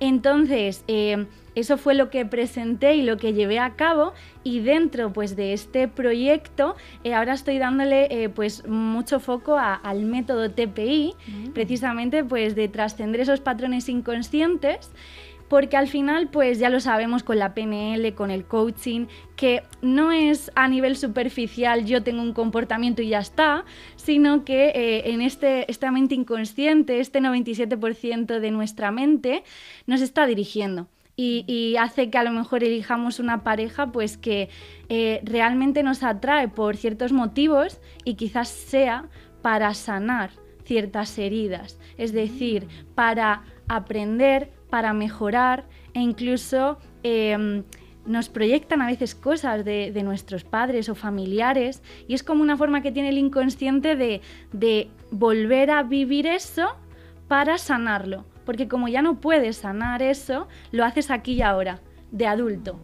Entonces, eh, a través de este método, precisamente con el coaching sistémico, yo uso también pues, los muñecos Playmobil dentro de, esto como herramienta proyectiva del inconsciente, la PNL la psicogenealogía y el transgeneracional. Entonces, qué interesante. ¿Qué es esto de la te voy a cortar? ¿Qué es esto de la psicogenealogía? que me suena árbol genealógico o algo así. Pues pues sí, mira, o sea, precisamente eh, gracias a la psicogenealogía lo que vemos es cómo el sistema familiar mm. eh, pues eh, a través de, de la herencia, de creencias, de patrones e incluso si nos ponemos intensos y profundos, pues a nivel genético en el ADN, mm. pues los traumas emocionales impactan, modifican la expresión de nuestros genes, de nuestro código genético. Entonces, imagínate que a lo mejor mi abuela vivió la guerra y para ella supuso un trauma muy fuerte. Y entonces eso se puede heredar a mi madre y a mí. Y tener, eh, pues a lo mejor una, sensibilidad a los estímulos o ciertas eh, emociones que no te pertenecen a ti como tal, porque a lo mejor imagínate que tú siempre estás en alerta, ¿no? Entonces eso puede venir de ahí. Pero todo esto, como siempre explico, no es para revolvernos en el pasado, sino aquí y ahora, desde el adulto y la adulta que somos, poder eh, hacer algo con todo eso. Y no culpamos, no nos revolvemos, no nos quedamos anclados en el pasado, sino aquí y ahora vamos a, cambiar esa historia, ¿no? Mm. De que esas relaciones que a lo mejor se han visto frustradas por heridas de tu infancia, por la relación de pareja de tus padres o por creencias familiares, todo este tipo de cosas, aquí y ahora podamos transformarlas, trascenderlas y, lograr esas relaciones sanas que, todos sabemos conscientemente lo que es, ¿no? O sea, la teoría. La teoría, mm. la sabemos superficialmente, mm. pero precisamente lo que queremos es ir al, al, meollo del asunto y lo que queremos es em, transformar ese tipo de relaciones porque a lo mejor caemos siempre con el mismo tipo de persona pero en distintas relaciones o eh, caemos con personas que no están emocionalmente disponibles o tú sientes un rechazo hacia tal tipo de personas. Entonces, todo esto que tú no comprendes, que se repite, que, de forma consciente tú no puedes evitarlo, ese enganche o esa atracción a cierto tipo de personas, todo eso, pues quizás te está eh, dirigiendo desde dentro, desde algo más profundo, desde esa mente inconsciente. Entonces es ahí donde entra el, trabajo con, con este inconsciente, para hacer consciente y luego pues sanar todo esto. Mm, vamos, lo ha explicado. Es que además tiene un brillo en los ojos cuando lo explica. Es que se nota que le gusta, se nota que le gusta y que mm. evidentemente eh, si tienes pasión en lo que haces, al final lo sacas adelante de una manera o de otra. Mm. Y, bueno, en el caso de Andrea, pues como, como estamos viendo hay mucho brillo y seguro que mucha gente se está preguntando, Andrea. Una persona entonces que entra en una, en una relación, esa relación sale escopetada porque al final hay maltrato y hay pues, de todo tipo, ¿no? Maltrato psicológico, maltrato físico, de cualquier tipo. Y luego mm, va a otra relación y mm, parece que la persona pues mola, pero de repente otra vez le pasa lo mismo. Y luego otra relación y otra vez le pasa lo mismo. Y así sucesivamente. ¿Qué es lo que concretamente le está pasando a esa persona? Para dejarlo muy claro, sé que lo has medio explicado, pero con un ejemplo muy claro, ¿no? Pues con un ejemplo muy claro, ahí tendríamos que indagar precisamente esa repetición de patrón, ¿no? De dónde puede venir. En mi caso, con mi método, lo que he determinado es que hay como tres elementos que pueden determinar pues ese programa afectivo, esa forma de relacionarnos o el tipo de patrones que podemos estar repitiendo. Entonces ahí habría que examinar, esa sería heridas emocionales, eh, a lo mejor pues eh, en relación a la relación que tienes con tus padres, porque en función de lo que tú percibiste, que ellos te daban, porque como siempre lo explico, ¿no? Imagínate que pues mi padre no estaba en casa y, precisamente era pues por trabajar, pero desde la niña yo no entiendo eso, yo abandono. claro, yo solo siento abandono o que tengo algo malo y por eso mi padre no me claro, no pasa tiempo conmigo y demás. Entonces, al observar esto, podemos determinar ¿qué siento yo aquí y ahora como adulta? ¿no? Luego otro elemento sistémico sería la relación de nuestros padres, porque son nuestro primer modelo de pareja. Entonces, ¿cómo se trataban ellos? Eh, si se daban cariño, eh, qué tipo de comunicación tenían, qué dinámicas hacían ellos que yo puedo estar repitiendo ahora. Claro, entonces de alguna manera la persona está inconscientemente repitiendo lo que ha visto tanto en su padre, con lo cual coge un, en este caso si fuese una chica, un chico eh, ausente y, que encima como que la desprecia. Y luego yo repito también los patrones que he visto en mis padres. Y si mi padre en un momento dado maltrataba a la madre entonces yo me pongo de víctima de maltratadora o maltratada perdón y recibo todo eso. Y entonces supuestamente todo eso que he observado lo tengo en mi inconsciente lo repito para sanarlo yo. ¿es así? Eso es. O sea, nuestro inconsciente al final no quiere provocarnos dolor, sino que digamos que esta repetición de patrones, aunque nos causan dolor, digamos que la intención profunda, el para qué de, este, de esta repetición es, como yo ya no puedo sanar lo que vi, lo que interpreté, lo, que, lo que pasó, aquí y ahora lo repito con otras personas, para que mi inconsciente, como no distingue la realidad de la ficción, pues aquí y ahora repite y se cree que es lo mismo. Entonces aquí y ahora tengo una oportunidad de trascender esto. Entonces es la forma en que aquí y ahora repito, necesito darme cuenta lo primero y eh, luego a través de estas dinámicas inconscientes pues de PNL, con los muñecos de Playmobil y el coaching sistémico y todas estas dinámicas eh, ir eh, proyectando y sanando y constelamos y negociamos y al final, como tu mente decía, no distingue la realidad de la ficción, si tú estás con los muñecos haciendo una dinámica, pues tú con tus padres, tu mente es como si estuviera ahí con tus padres. Entonces aquí pues eh, lo haces y, y, lo trasciendes. Y la verdad es que se crean momentos y clics muy potentes porque como no es algo que podamos acceder de forma natural, sino que está como pues muy en el fondo eh, de que en el día a día pues no nos damos cuenta de estas cosas, cuando de repente observamos eso y la gente de forma visual lo ve con los muñecos o hacemos una dinámica de PNL, pues ahí es como un boom. Y luego pues algo cambia. El momento de darse cuenta, ¿no? Y el momento... Porque claro, la gran mayoría de, gente, eh, Patricia, lo que le pasa es que em, se siente mal porque todo esto está sucediendo y entonces ¿dónde nos vamos? A la anestesia, hmm. a la pastilla a, a, contárselo a una amiga. Oye, mira lo que me está pasando en mi relación. Y no sé a desahogarte, A desahogarte, exactamente. Pero no, no, tomamos, eh, no tomamos las riendas ¿no? de lo que realmente mm. más profundamente nos está diciendo la propia vida. ¿no? Oye, mira, te está pasando esto, cúrrate esto otro para poder trascenderlo. ¿no? Lo que pasa es que, claro, como eso es, es, es, algo que no solemos hacer, ni nuestros padres nos han enseñado, ni lo hemos visto en la sociedad de una forma habitual, entonces por eso necesitamos Andreas en el mundo. lo que pasa es que fíjate, Andrea, ¿cómo gestionas tú misma tu juventud? Porque, claro, muchas de las personas que van a buscar ayuda suelen ser no personas de tu edad, sino que están a lo mejor entre 35, 45, que es cuando empiezas a tener más conciencia de que tu pareja no está yendo por... Efectivamente. ¿Cómo, ¿Cómo, gestionas el tema ese? No solamente tú, sino también eh, otras personas que dicen, no eres demasiado joven como para ayudarme a mí en estas cosas como más... Mm. La verdad es que yo tenía esa creencia precisamente de como yo, que tengo 23 años, pues eh, las personas, sobre todo, pues como tú dices, porque a mi edad, pues a lo mejor lo vas dejando pasar luego ya te das, eh, pues luego viene la crisis de los 40 y ahí ya dices, ahí va, tenía que haberlo hecho antes. Entonces, por lo general es a esa edad ya adulta en la que te das cuenta. Y yo pensaba que me iban a decir, ¿y tú qué sabes? ¿O mm, tú de qué me vas a ayudar a mí?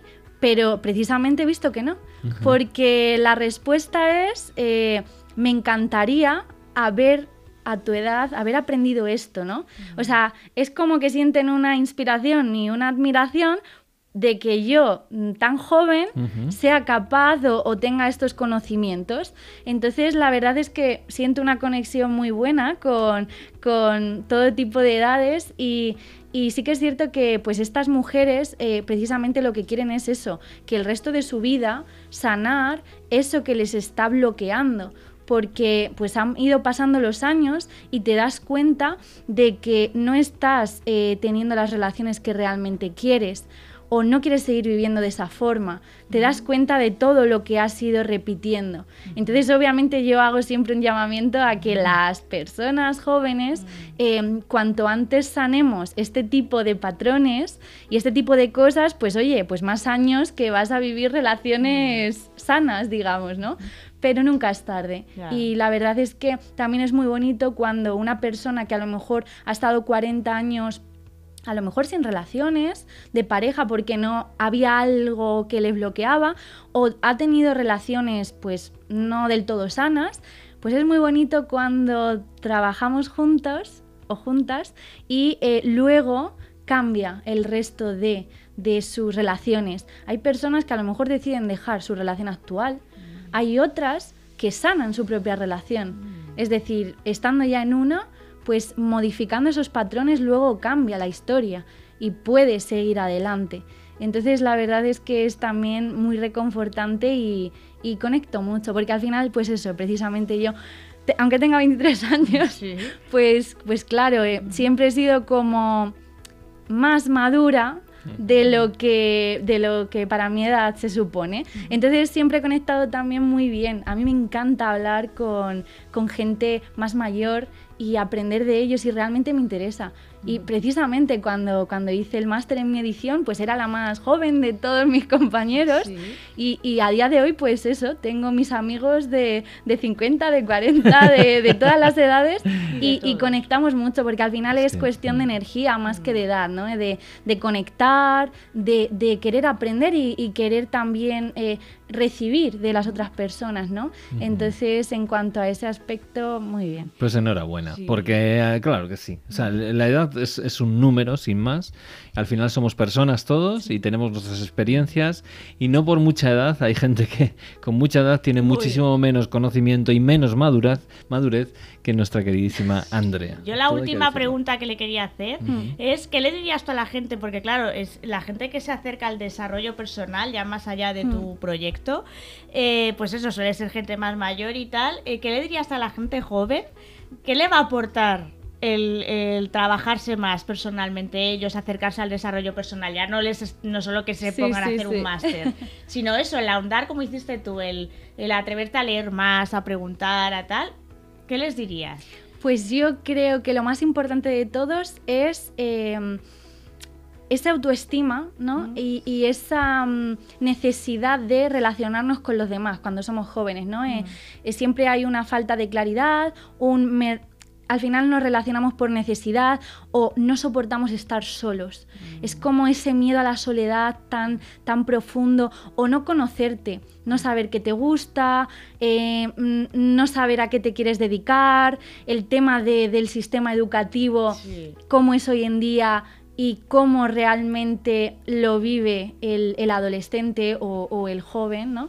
Entonces, todo esto al final, el, acercarnos al mundo del desarrollo personal, lo que nos permite es descubrirnos. O sea, descubrir quiénes somos e incluso conocer cosas nuevas eh, o, cambiar, reinventarnos, ganar autoestima, eh, cuestionarnos las cosas también, ¿no? Porque muchas veces, pues, eh, decimos que sí y damos por hecho cosas, dejamos que la vida vaya por un camino, pero a lo mejor nosotros queremos tomar otro.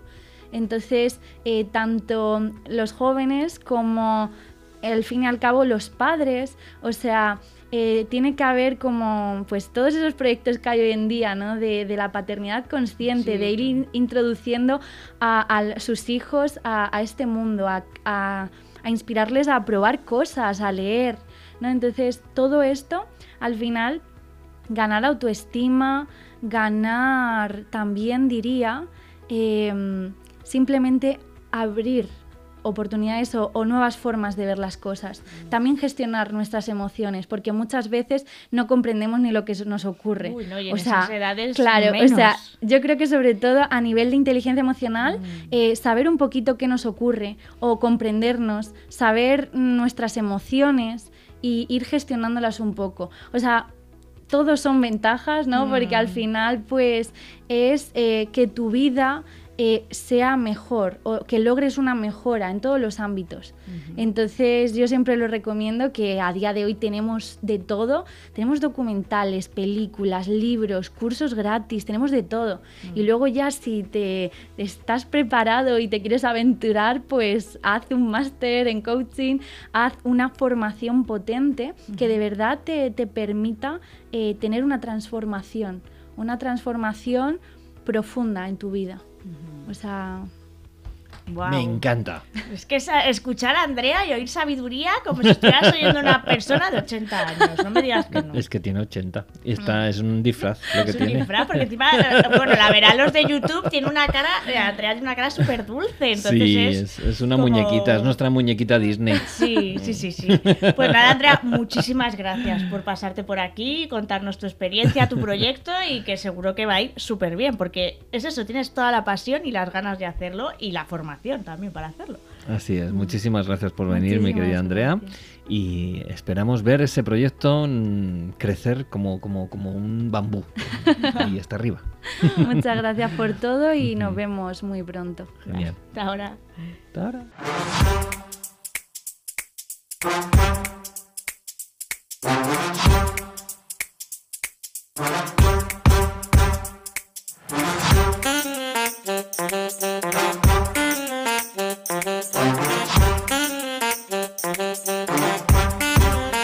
Entramos en nuestra última sección de este programa maravilloso. Oye, qué bien con Andrea, ¿eh? Mm, Me ha encantado también. Es, no es porque sea de nuestro equipo, pero Bocato de Cardinale. Mm. Y la siguiente entrevista que tenemos, pues qué decir, si ha sido Bocato de Cardinale, pues imagínate nuestra querida invitada que viene ahora. Al principio te vuelvo a insistir que tenemos un programa de mujeres mujeres eh, fuertes, ¿eh? Fuertes, y con muchísimo que aportar. Muchísimo que aportar, muy maduras todas.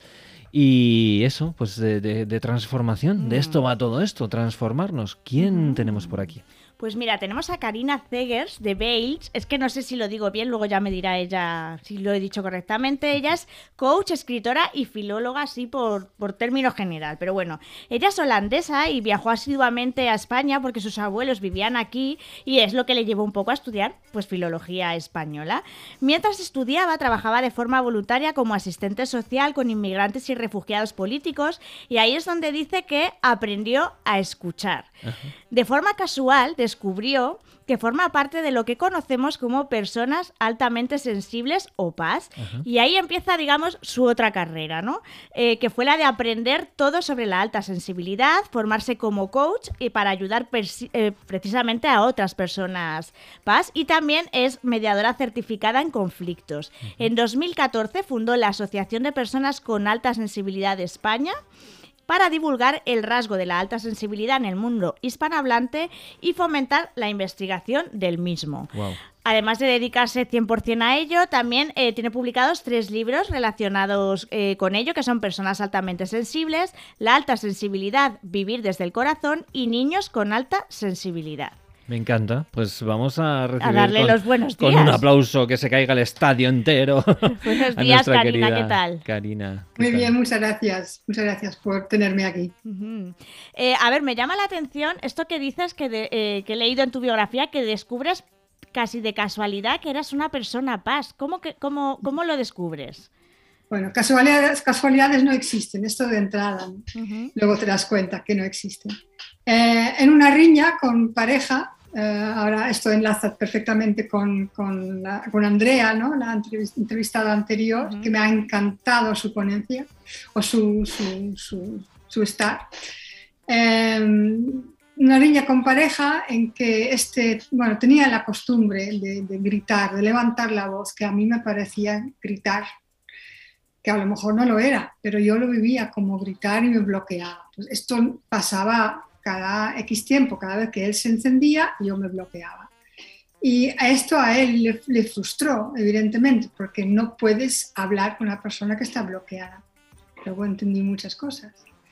Pero me dijo, y esto fue la casa, el caso importante, de que ser tan sensible como, como era yo no era normal, esto de bloquearse en una discusión eh, y que lo mío que era enfermizo y que necesitaba psiquiatra y medicación y todo esto. ¿Y por qué no buscara yo en internet lo que me pasaba? Porque tanta sensibilidad no es normal. Literalmente, o sea, las palabras todavía las recuerdo literalmente. Siendo traductora, siempre tenía el ordenador abierta, eh, abierto, lo pongo en inglés, porque mayoritariamente traducía del inglés, eh, pongo High Sensitivity y doy con Elaine Aron, la psicóloga americana que descubrió el rasgo y a partir de ahí el resto es historia. Porque para la, para la audiencia que no lo sepa, eh, aunque ya eh, gracias, por, fortuna, cada vez se va oyendo más o se va reconociendo más este rasgo, ¿qué es ser paz o persona altamente sensible? ¿Qué es? una persona altamente sensible, eh, el rasgo en, en, en, ámbitos científicos también se conoce como SPS, ¿no? sensibilidad a procesamiento sensorial. Eh, es, se trata de un rasgo genético, ¿vale? Eh, presente, creíamos al principio en un 20%, pero mientras que la, la investigación siga, estamos dándonos cuenta que casi un 30% de, de, la, de, la, humanidad nace con este rasgo y se puede caracterizar o definir um, por las siglas DOES que manejamos también desde el inglés y son tres, cuatro pilares, cuatro pilares que van definiendo lo que tiene que tener o en qué se tiene que reconocer la persona para poder eh, nombrarse o sentirse o denominarse paz. Vamos a repasarlos. Eh, la primera característica sería eh, la manera en que procesamos la información, ¿no? a un nivel muy profundo y todo para adentro, lo vamos dando vueltas. Conectando con información anterior, o sea que um, la sombra sería que somos o seamos uh, obsesivos, pero la realidad equilibrada es que, bueno, sopesas las cosas, ¿no? Los pros, los contras, cómo está relacionado, dónde está la verdad. O sea que ese tipo de cosas solemos hacer.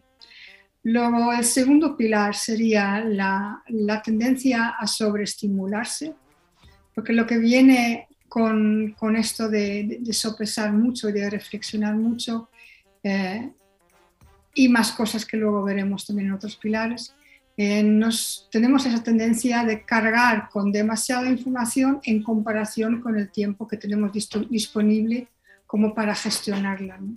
Y ahí se, queda, se crea un cortocircuito, por decirlo de una manera, un desequilibrio que hace que la persona puede bloquearse por ejemplo, cuando alguien le grite que es mucha información, se puede bloquear, porque interiormente está trabajando mucho, porque me grite que he dicho que, he hecho mal, que no sé qué, ¿no? O sea que tienes todo un trabajo hecho ahí. Eh, también em, el tercer pilar sería un pilar, de, una fuerte emocionalidad. ¿no? Somos muy emocionales para bien y para mal para bien, el típico ejemplo sería emocionarte eh, al escuchar una música que te llega directamente al alma o ver una puesta de sol, ese tipo de cosas, ¿no? Emocionarte para bien, pero emocionarte para mal también es esto, ¿no? De, hacer un drama de, un mosquito ahogado en un vaso de agua, por ejemplo. O sea que siempre se trata de, encontrar el equilibrio, pero si no sabes que tienes el rasgo, te puedes perder por un extremo u otro.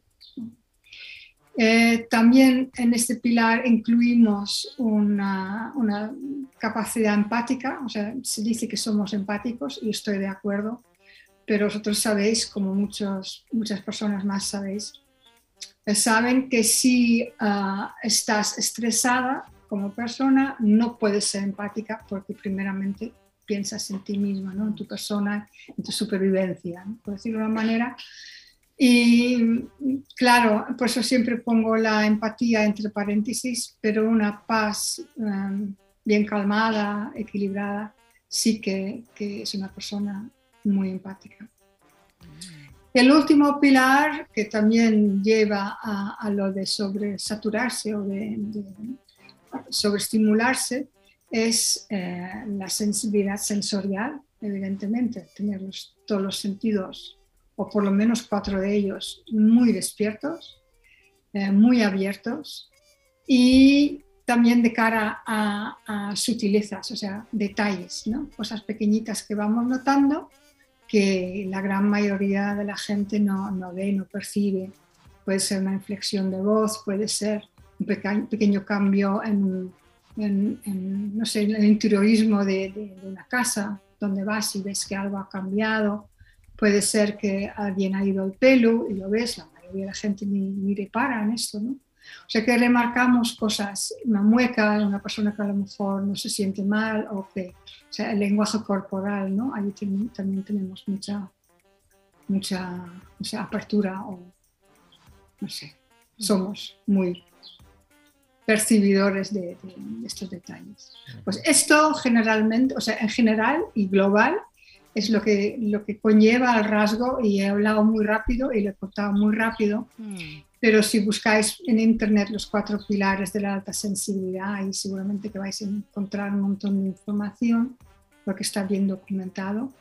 Y lo importante es que la persona se reconozca en los cuatro. Si falta uno, pasa otra cosa. Ah. Porque sabemos, por ejemplo, que alguien con un, un trastorno postraumático también es muy sensible. ¿no? Pero ahí pasan otras cosas. O sea que eso es lo que conlleva ser paz, ser una persona con alta sensibilidad. Ok. Em, fíjate que es un concepto que sí que lleva eh, un tiempo escuchándose en, muchos entornos, ¿no? especialmente en el mundo del desarrollo personal. Em, ¿Cómo sabemos cuando una persona que dice ser paz ¿Lo es o no lo es? Porque también hay un punto ahí donde observas ciertas personas que dicen, ah, pues yo soy paz. Como si fuese una, una moda, ¿no? En un momento dado. o excusa. O excusa, exactamente, ¿no? Eh, ¿cómo, podemos eh, averiguar de alguna manera clara, siguiendo estos cuatro patrones que nos acabas de explicar? Pues ir investigando pilar por pilar o, o ítem por ítem, si realmente es el caso, ¿no?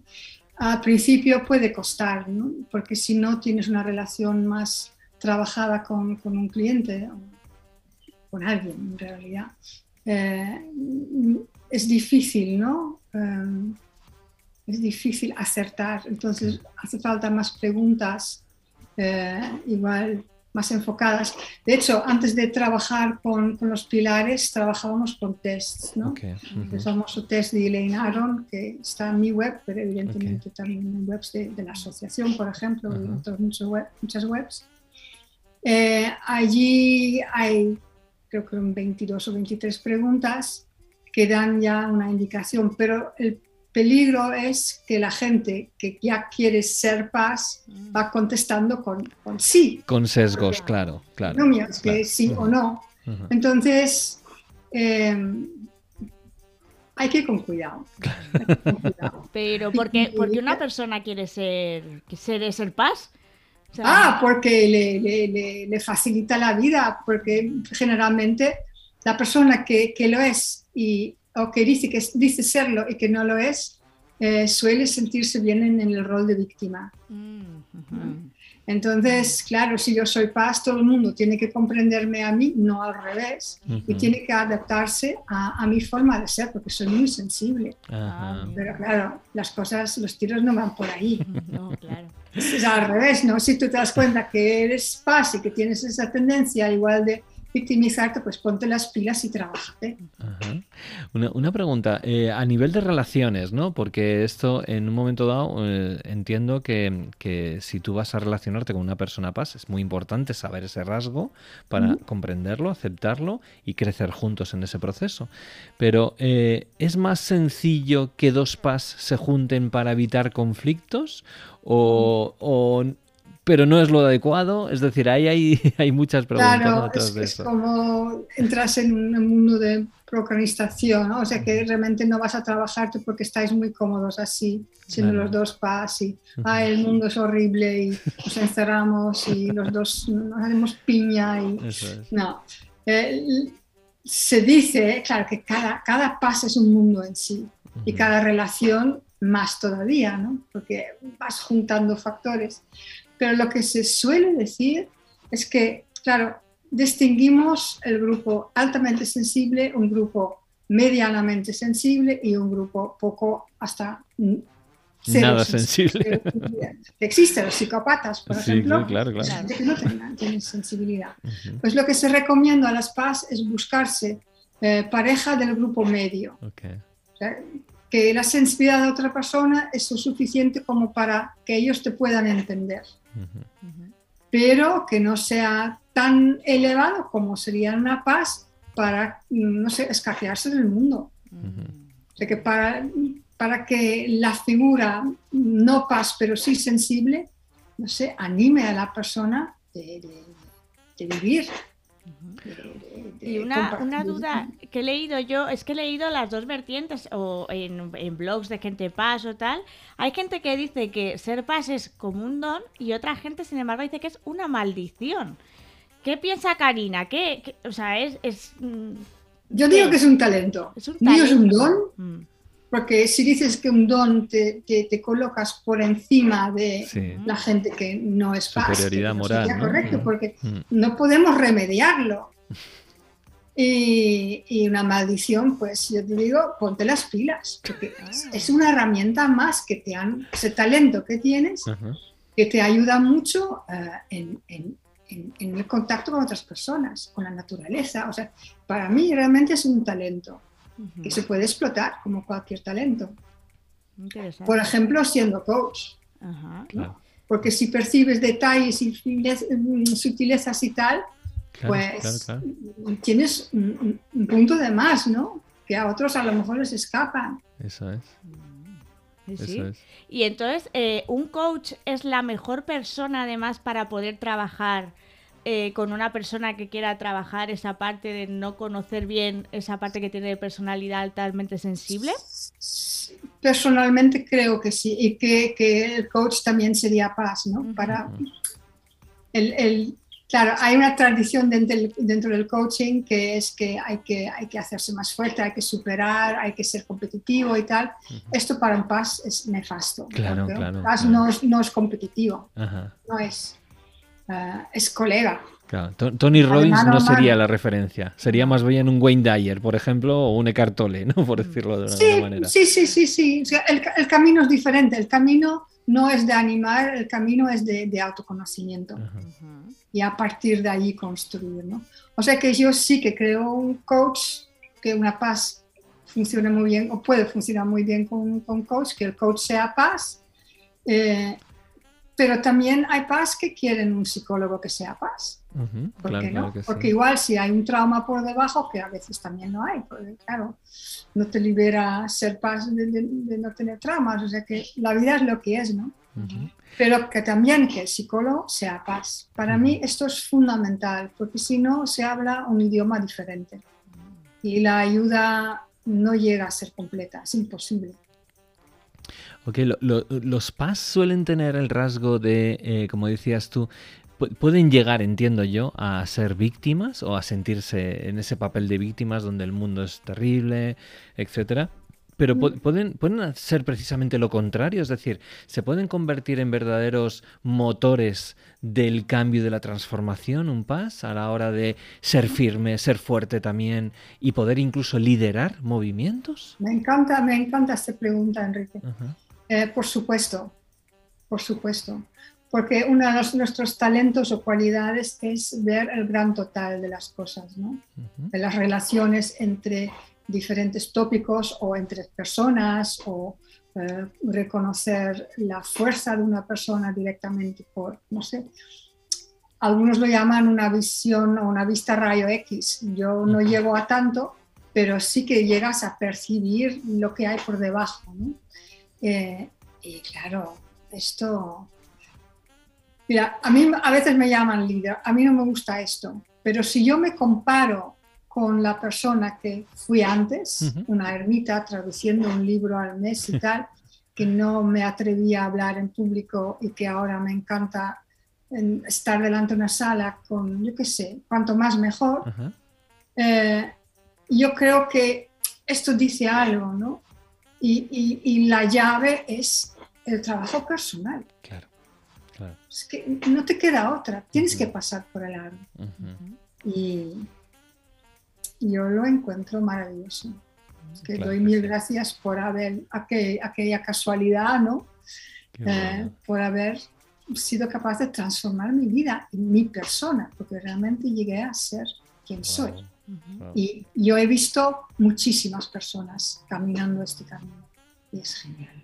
Enhorabuena, mm. enhorabuena. Ahora se habla mucho, Karina, de, además tú tienes un libro sobre los niños, eh, Paz, porque es verdad eh, que, bueno, tú te diste cuenta ya de adulta, ¿no? De, poder definir, ¿no? Ese rasgo. ¿Qué de importante es que ya podamos entender a un niño que es paz para que sea, para que su evolución de vida sea totalmente distinta, ¿no? Claro, es importantísimo.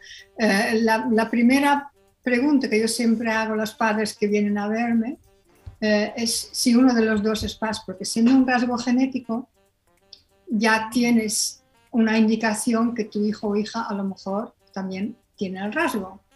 Y esto ya te da un pre, ¿no? ya te da una manera de, no sé, sabes algo más como para tratarle. Y en este sentido, yo diría lo más importante es nunca ningunear eh, el talento que, que va, eh, enseñando ¿no? las preguntas astutas las llamaríamos astutas, pero igual son sabias, o, preocuparse de una, de una, persona, un amiguito, o la abuela, la tía, yo qué sé, alguien en el entorno que a lo mejor lo está pasando mal, el niño paz lo ve y hace preguntas. Eh, en relación con la muerte, por ejemplo, los niños paz pueden tener reacciones muy profundas y la, la tendencia ¿no? generalizada sigue ahí a esconder la muerte, por ejemplo. No, mm. no lo hagas con niño paz, porque le estás matando el alma. Claro. Es tan, tan importante de, de, valorar que este niño tenga este talento y de ayudarle a ver de que ser diferente, además ahora todo el mundo puede ser diferente por lo que entendemos, ser diferente incluso en este, en este ámbito es un plus. Así es. Porque el mundo necesita de, gente con sensibilidad, ¿no? con, afán de belleza, de verdad, de, justicia, de honradez. O sea que todos esos valores que para paz suelen ser muy importantes, el mundo los necesita. El mundo sin arte es inimaginable, para mí, para vosotros también. Claro. Y ahí también las paz contribuyen lo suyo. ¿no? Fíjate, em, creo que eh, por lo que estás comentando en, porcentajes, ¿no? Em, yo observo que el, mundo, la vida en general, si hablamos de porcentajes, estamos, eh, tenemos una sociedad muy enferma y estamos muy, muy determinados y muy, muy anestesiados en todos los sentidos. Eh, si tuviésemos realmente ese 30% y si ese 30% alzase bien la voz y dijese aquí estoy yo y voy a vivir según mis, eh, mis, mis, normas o, quién soy o mis talentos. ¿no? Creo que el mundo cambiaría y se vería porque estaríamos hablando de 3 de cada 10 personas, cuando ahora mismo ves uno de cada 10 si acaso que de alguna manera quiere hacer las cosas distintas, ¿no? Em, eso es lo que pretende hacer tu asociación, eh, Karina, intentar darle voz y que la gente pueda salir de, ese armario donde sí, muchos... Igual no el, objetivo tan, tan enormemente agrandecido, ¿no? Sí. Pero sí, a la larga sí, la idea es de que los que sufren son los que van a buscar ayuda. Ojalá que lo hagan, que se trabajan y, que despierten, ¿no? que sepan o aprendan a utilizar sus talentos. Anestesiado, has dicho, pues sí, claro, el miedo que nos llevan inculcando desde hace dos años por ahí eh, hace que la gente desconecta y muchas PAS desconectan porque no pueden. No pueden y no vamos a entrar en detalles porque es un tema delicado que, hay que tener cuidado con lo que se dice y cómo se dice, pero que justamente esta gente se den cuenta de que el, miedo se supera, se supera reconociendo las verdades y trabajándose. Porque el miedo paraliza, el miedo bloquea, el miedo enferma, y esto es un tema muy gordo. Y acaso allí quizás es mejor buscarse, si alguien realmente sufre, sufre del miedo bloqueante, buscarse un psicólogo paz.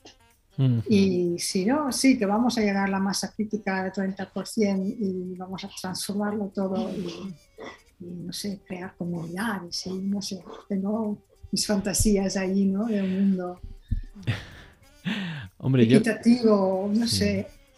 sí, bueno justo.